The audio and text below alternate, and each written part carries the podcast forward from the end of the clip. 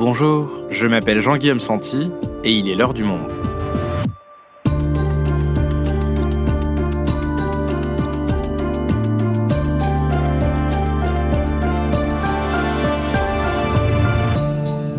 Aujourd'hui, qui sont les policiers de la Bravem, ces agents à moto chargés du maintien de l'ordre et accusés depuis quelques semaines d'avoir commis des violences contre des manifestants.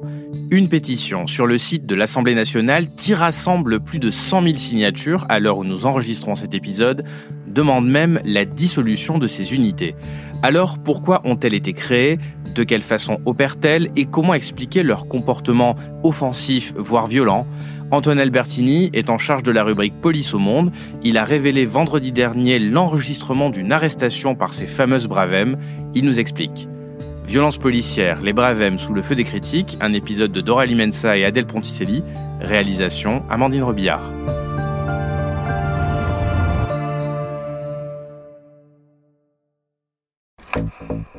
Eh, T'inquiète, ta petite tête, Je vais- elle- je vais- je vais- ta je vais petite même tête, on la déjà en parce que c'est photo. un- T'as juste à te repointer dans la rue aux prochaines manif. Mais je peux te dire que nous, les têtes, on est vachement figés, on les retient. Mais t'inquiète pas que la prochaine fois qu'on vient, tu monteras pas dans le car pour aller au commissariat. Tu vas monter dans un autre truc qu'on appelle ambulance pour aller à l'hôpital. mais- On est le, le- le 20 mars, euh, à l'angle de deux rues parisiennes dans le 3e arrondissement, la rue du Béarn et la rue des Minimes. Il y, a des, il y a des feux de poubelle un peu dans le secteur, il y a des, des jeunes manifestants ont ces fameuses manifs spontanées ou sauvages, hein, comme on veut. On a sept jeunes gens dont on ne sait absolument pas, en tout cas à Uleni, euh, s'ils ont participé ou non à, la mise à feu de poubelle ou à des troubles, euh, se retrouvent euh, interpellés et cerclés, euh, cernés par... entre 15 et 17, c'est pas très clair sur les documents visuels qu'on a, euh, agents d'une fameuse Bravem, les brigades de répression euh, de l'action violente motorisée. Ouais, tu sais, je peux venir dormir avec toi si tu veux. Bah, on y va. On y va Ouais. Ah ouais Ok, c'est le premier qui bat de l'autre. Ça. Ah ouais Alors qui parle? Les identités précises à ce stade-là, on ne les a évidemment pas, mais qui parlent, ce sont des policiers de la, de la Bravem, notamment deux, trois d'entre eux qui semblent se distinguer euh, plus particulièrement par euh, des propos qui oscillent entre la fanfaronnade, la, la brimade, teinté de, de xénophobie, tout en se montrant très prudent, mais on sent quand même qu'il y a un fond prégnant. Tu vas te passer en garde à vue, demain t'as une OQTF. C'est fini. Demain au- nationalité à la base Ah, C'est ça en plus, un titre de séjour, tu fous le bordel. tu repars. Il va partir au Tchad. Aïe aïe aïe. Ah putain, c'est pour moi ça. Eh, au Tchad avec les sergents, on est au Tchad. Ça va de, de l'intimidation euh, à l'humiliation, en passant par les insultes, et puis les claques aussi, on entend très distinctement. Il y a peu de doute à ce sujet. euh, Efface ton sourire. Efface ton sourire. Efface ton sourire. Efface ton sourire. deux claques qui sont précédées, suivies de mise en garde d'ailleurs et d'ordre. Me ferme pas, tu commences à bégayer. T'en veux peut-être une, non? Pour te remettre la mâchoire droite. Et surtout, n'hésite pas, hésite pas de dire ça là-bas. Dire ça où Là-bas.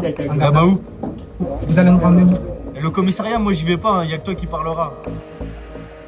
Ça ne fait aucun doute sur la réalité et la, la matérialité de ce qu'on peut appeler les violences policières. Et à cet instant-là, il y a strictement rien qui ne justifie euh, le fait de mettre des claques à un jeune homme sur un trottoir de Paris euh, à minuit. Un policier n'est pas censé s'adresser à quelqu'un comme ça, qu'il l'arrête ou pas d'ailleurs. Le code de déontologie il est clair là-dessus. Euh, Du reste, la loi l'est aussi. Un policier, ça doit s'adresser courtoisement et dans certaines limites à un citoyen, une citoyenne, euh, quel qu'il soit. Donc là, ils franchissent très clairement la, la ligne jaune. Enfin, ça ne doit jamais se produire, quelles que soient les circonstances.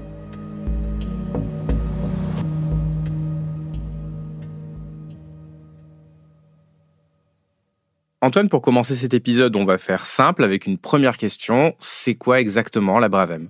Alors d'abord, pour commencer, il faut comprendre qu'à l'exception euh, d'une unité, ces groupes, euh, bah, ils sont constitués ad hoc, c'est-à-dire que lorsqu'il y a une manifestation, à risque notamment, on les forme en piochant dans les effectifs des compagnies d'intervention de la préfecture de police de Paris et parmi les motards de la police. Alors les compagnies d'intervention, les CI dans le langage jargonnant des, spécialistes, c'est un peu, si on doit résumer, les CRS euh, spécifiques de Paris, mais vraiment, je- je résume beaucoup. Alors on prend un motard plus un policier de compagnie d'intervention, ça forme un équipage et ces équipages sont ensuite disposés en colonne, donc par brigade, c'est-à-dire dans chaque colonne 18 motos, donc 36 agents, un conducteur et un opérateur. Alors en tout, tout ça est assez flou. La préfecture de police communique pas très volontiers sur le sujet. Les Braves euh, compteraient six sections, ça fait 92 équipages. Et c'est un chiffre qui pourrait monter à 150 équipages d'ici les Jeux Olympiques. C'est l'objectif affiché. Alors, ces agents, ils sont censés intervenir dans des situations très dégradées, soit en théorie, hein, pour disperser de petits groupes de manifestants, soit pour interpeller des fauteurs de troubles, le tout avec des guillemets. C'est ce qu'on appelle dans la police faire du saut de dessus, hein, sauter sur les gens pour les interpeller. Et le problème, c'est que le de dessus, eh ben, c'est pas le registre habituel ou normal de l'exercice du maintien de l'ordre. Alors justement, pourquoi est-ce qu'il cristallise tant les critiques et quelles sont les autres affaires, à part celle de l'enregistrement que tu as révélé et dont on a parlé en début d'épisode, les autres affaires dans lesquelles des bravèmes sont en cause? Alors, il faut savoir que les Braves, en fait, elles ont cristallisé les critiques pratiquement dès leur emploi. D'abord parce qu'on y voyait un retour des, des, des, des tristement célèbres voltigeurs, hein, ces motards de la police responsables de la mort de Malik Oussekine en 1986. Et en termes d'image, d'abord, ce choix-là, c'était d'emblée très bienvenu. Quoi. Euh, et puis très vite, on a les premiers signalements de débordement qui sont rapportés par la presse. En décembre 2019, euh, quelques mois seulement après leur création, Libération avait euh, révélé notamment que plusieurs policiers s'étaient déjà signalés pour avoir frappé à terre des manifestants sans grande raison et lancer des grenades de désencerclement de manière irrégulière. Et puis, depuis le début du durcissement de, des manifestations, eh ben, les signalements, en fait, affluent quasiment dès le, dès le premier jour. C'est un coup de poing donné au visage d'un manifestant euh, qui passe par là. C'est un autre coup de poing donné au visage d'un autre euh, manifestant. D'ailleurs, on ne sait pas s'il est manifestant ou simple passant. Et ça se multiplie. En réalité, incontestablement et de manière documentée. Alors justement, tu nous le disais, cette brigade, elle est souvent comparée à celle des voltigeurs qui avait été dissoute après la mort de Malik Oussekine en 1986. Alors, comment ça se fait qu'une brigade similaire dans leur mode opératoire revienne? Quand est-ce qu'elles ont été créées et pourquoi? Alors pour commencer, le mode opératoire, il n'est pas tout à fait similaire. Hein. Les voltigeurs essentiellement n'étaient pas censés descendre de leur moto. Grosso modo, on pouvait les comparer à une sorte de troupes de cavalerie euh, moderne qui fonçaient dans le tas, si j'ose dire, avec des, de longs matraques flexibles qui étaient utilisés par les policiers, toujours à moto, donc pour disperser les manifestants. Ça, c'était la mission théoriquement assignée aux voltigeurs. Les braves, elles, c'est différent. Elles opèrent essentiellement à pied. La moto, c'est d'abord un vecteur. Hein. C'est juste pour aller plus vite d'un point à un autre. Et c'est justement la philosophie même de leur création en mars 2019 par l'ancien préfet de police Didier Lallemand qui en fait institutionnalise une pratique initiée par son prédécesseur Michel Delpuech en décembre 2018. À l'époque, ce préfet de police avait créé les DAR, les détachements d'action rapide. On retrouve toujours un, vocabulaire ou des acronymes assez euh, militaires. Et ces unités avaient été créées pour faire face aux manifestations euh, des Gilets jaunes avec la même philosophie, intervenir rapidement pour disperser ou interpeller, mais il y a aussi une autre fonction avec les braves qui est évidente, c'est faire peur des tenues de moto noires, des casques de moto, l'emploi de grosses cylindrées qui vrombissent en arrivant, ben, tout ça, ça contribue à susciter la crainte. Et d'une certaine manière, avec toutes les précautions d'usage, on peut dire que les braves, ce sont aussi des unités de guerre psychologique, guerre évidemment avec de très très gros guillemets.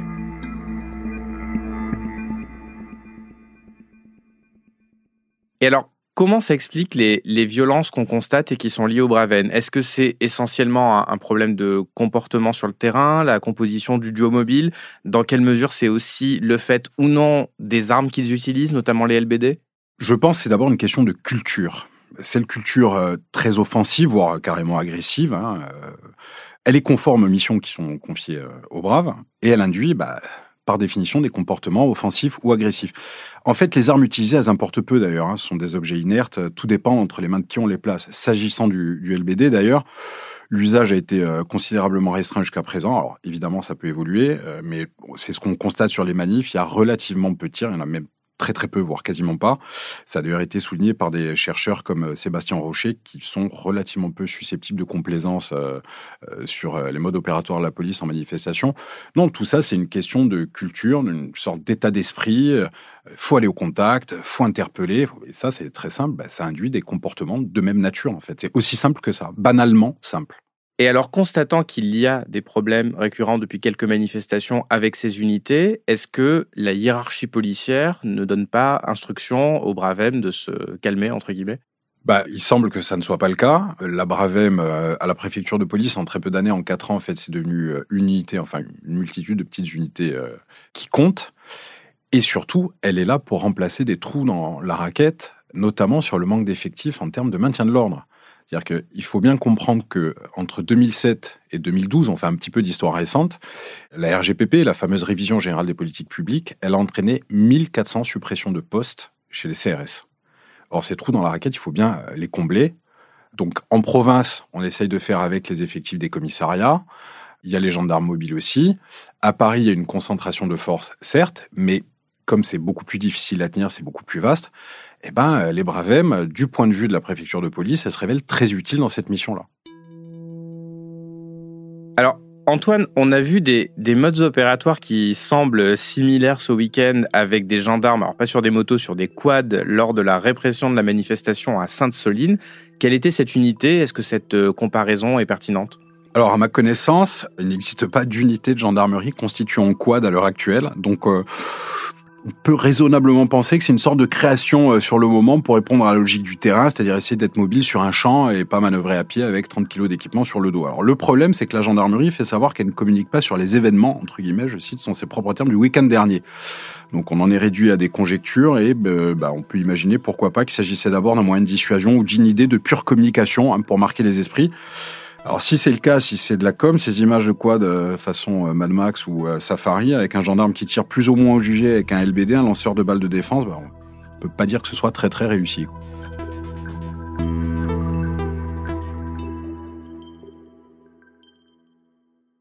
Antoine, le gouvernement a, a, tendance historiquement à, nier l'existence des violences policières. On se souvient de la sortie du ministre de l'Intérieur qui disait quand j'entends parler de violences policières, je m'étouffe. Et donc, quand il y a des violences pour le gouvernement, il s'agit de dérives, de brebis galeuses, d'individus agissant sous le coup de la fatigue. Mais là, avec la Brave, c'est toute une brigade qui est visée. On a l'impression que cet argument qui rejette la faute sur les seuls individus ne tient pas. Bah, D'abord, c'est un réflexe quasi reptilien de l'État, en particulier de l'État euh, français, hein, qui a une solide tradition en la matière, qui se perçoit comme infaillible que de brandir ce fameux argument de l'acte individuel, isolé, euh, etc. J'allais dire, c'est finalement un très grand classique.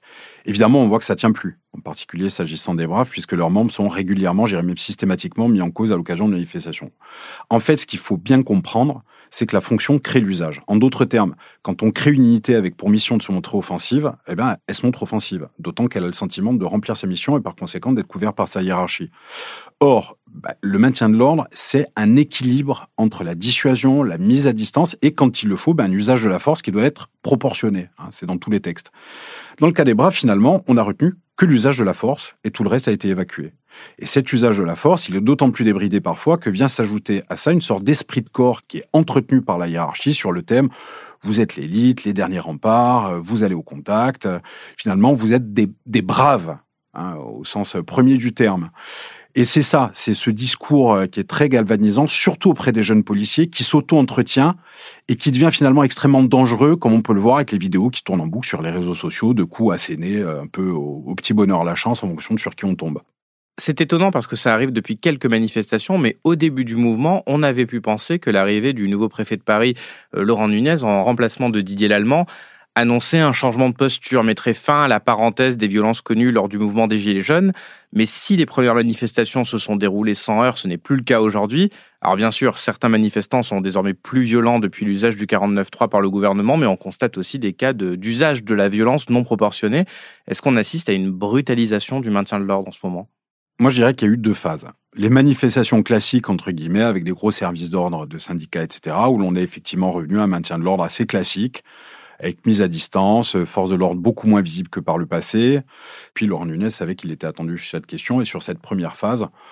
On ne peut pas euh, évacuer les, cas de violence, mais grosso modo, on est revenu euh, à un schéma beaucoup plus classique et beaucoup plus apaisé. Et puis avec le durcissement du, mouvement, l'apparition des premières violences d'ampleur, il hein, faut aussi pas le, le nier, bah, c'est comme si l'État avait retrouvé la seule manière de faire depuis les Gilets jaunes, c'est-à-dire un déploiement de force considérable et une conception très offensive du maintien de l'ordre. Ça se double par ailleurs, je pense que c'est le point central des événements en cours, sans minimiser les cas de violence, de pratiques illégales, on peut le dire, ou habillées de l'égalité, qui sont l'un des vrais points d'achoppement de la séquence à laquelle euh, on assiste, qui consiste à nasser puis interpeller massivement des manifestants, mais aussi des passants, voire des touristes, hein, ça s'est vu, sans aucune discrimination, avec garde à vue remise en liberté, sans aucune charge. Et il faut dire que de cela, la justice devrait être comptable aussi. c'est elle qui valide ces procédures-là. Mais alors, même si la violence du côté des manifestants est montée d'un cran, est-ce que les forces de l'ordre n'auraient pas pu faire autrement que revenir à ce réflexe offensif dont tu nous parles? On republié la semaine dernière un épisode de L'heure du monde où Anne Chemin nous expliquait que face à des éléments même violents, beaucoup de polices européennes avaient établi au contraire des stratégies de désescalade. On peut toujours faire autrement. Après, c'est le risque qu'on prend avec les biens et les personnes, avec ses propres euh, fonctionnaires oui, on peut toujours, du moins, essayer de faire autrement. Est-ce que l'État a les moyens ou la volonté de le faire? Ça, c'est une autre question. En réalité, le maintien de l'ordre, c'est une matière politique, c'est pas une matière policière. Quel volume de force de l'ordre on mobilise? Pour quelle mission? Quels objectifs? Est-ce que la surenchère, puis son violent en face, plus on doit l'être, euh, ne conduit pas inévitablement au drame? Ces questions, je sais qu'elles sont euh, abordées euh, dans les cabinets ministériels, à la préfecture de police, mais on est dans une séquence, pour moi, où l'État, c'est vraiment ce qu'on disait, retrouve un réflexe assez offensif. Je ne dis pas qu'il n'y ait pas de violence, je ne dis pas qu'il faille les minimiser du côté des manifestants, mais je dis malgré tout que quand on discute avec des spécialistes de maintien de l'ordre, y compris d'anciens policiers ou d'anciens gendarmes qui ont été confrontés à des situations autrement plus conflictuelles qu'aujourd'hui, parce qu'on oublie qu'il y en a eu, eh ben, ils se montrent assez euh, critiques, on va dire.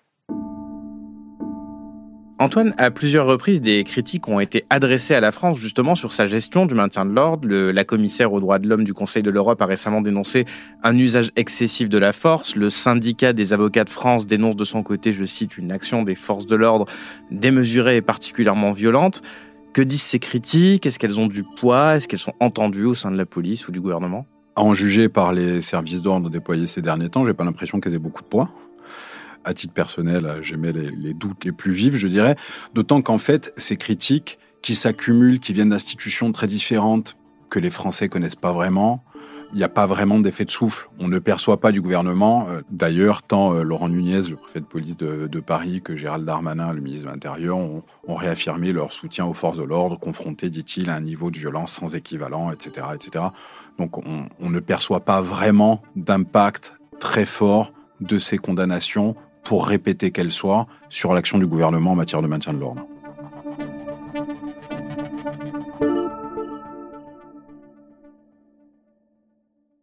Alors, si on essaye de dessiner maintenant avec toi la suite des événements, déjà, est-ce qu'on a une idée des risques encourus par les fonctionnaires mis en cause dans des enquêtes qui sont confiées à l'IGPN?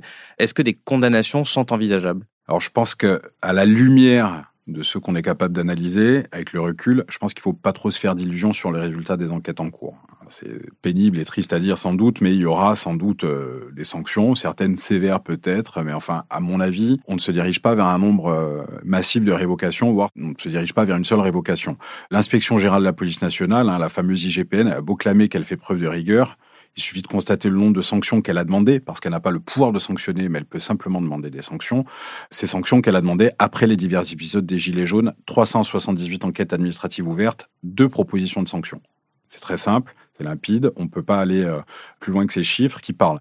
Dans l'un de ses rapports d'activité, l'IGPN avait écrit, sans rire, hein, que ces enquêteurs n'avaient pas pu aboutir dans plusieurs procédures concernant les Gilets jaunes parce que la plupart des victimes des comtés à Paris étaient provinciales et pouvaient pas expliquer avec précision où elles se trouvaient euh, lorsqu'elles disaient avoir été la cible de tirs de LBD ou que de matraque. Ça, c'est écrit noir sur blanc. Donc je pense que de ce point de vue-là, sauf volonté de donner un signal fort, mais c'est à mon avis peu probable, les policiers risquent relativement peu. Et puis, sanctionner des fonctionnaires qu'on utilise pour des vacations de 24 ou 30 heures d'affilée, dans des moments de grande tension, où eux-mêmes se vivent parce qu'on leur dit comme les derniers remparts de la République menacés par les émeutiers, etc., parce qu'on leur dit, parce que c'est ce que leur dit la hiérarchie, euh, ce discours enveloppant, bah, ce serait prendre un risque majeur de contestation de la part de ces agents dans une institution qui est par ailleurs extrêmement syndiquée. Ça, du point de vue du pouvoir, c'est un risque qui n'est pas acceptable. Antoine, pour conclure cet épisode, une pétition pour dissoudre la Bravem sur le site de l'Assemblée nationale a déjà réuni euh, plusieurs euh, dizaines de milliers, dépassé les 100 000 signatures. Un débat pourrait être organisé en séance publique si elle dépasse les 500 000.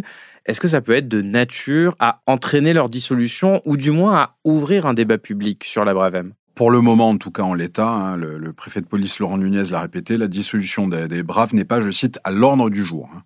D'ailleurs, il serait même difficile de dissoudre ce qui est davantage un mode euh, opératoire qu'une unité constituée, puisque comme on l'a dit, à l'exception d'une brave, bah, les autres sont des unités ad hoc qui sont formées en cas de manifestation. On peut évidemment mettre fin à la pratique qui consiste à rassembler un opérateur et un conducteur pour former ces fameuses braves, ça c'est évident. Mais ce qu'il faut savoir en fait, c'est qu'au sein même de la police, ces unités sont parfois assez décriées par les CRS notamment, hein, qui disent quand on parle avec eux en off que bah, eux, ils ont l'habitude des manifestations, le maintien de l'ordre, c'est leur métier, ils sont spécialement formés pour ça, et que au fond, euh, la Bravem fait, euh, comme on le disait tout à l'heure, du saut de dessus euh, davantage que du maintien de l'ordre. Tout le problème, c'est qu'avec ce qu'on disait tout à l'heure, c'est-à-dire la baisse notamment des effectifs de CRS, bah, les braves, même si elles sont relativement peu nombreuses dans le cadre d'un dispositif de maintien de l'ordre constitué à Paris, leur renfort, malgré tout, en cas de situation dégradée, bah, il est, euh, il est bienvenu aux yeux des autres unités. Et puis, il y a une dernière chose, c'est que pour la préfecture de police, dissoudre les braves, ça reviendrait à admettre que structurellement, elle pose problème. Et ce dédire pour l'institution, euh, on va dire que c'est assez rare. Merci Antoine. Merci Jean-Guillaume.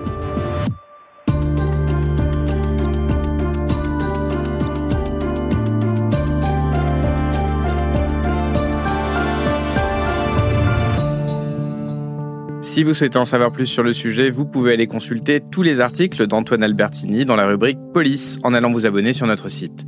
C'est la fin de L'heure du monde, le podcast quotidien d'actualité proposé par le journal Le Monde et Spotify. Pour ne rater aucun épisode, vous pouvez vous abonner gratuitement au podcast sur Spotify ou nous retrouver chaque jour sur le site et l'application lemonde.fr. Si vous avez des remarques, suggestions ou critiques, n'hésitez pas à nous envoyer un email à l'heure du monde L'heure du monde est publiée tous les matins, du lundi au vendredi. On se retrouve donc très vite. À bientôt.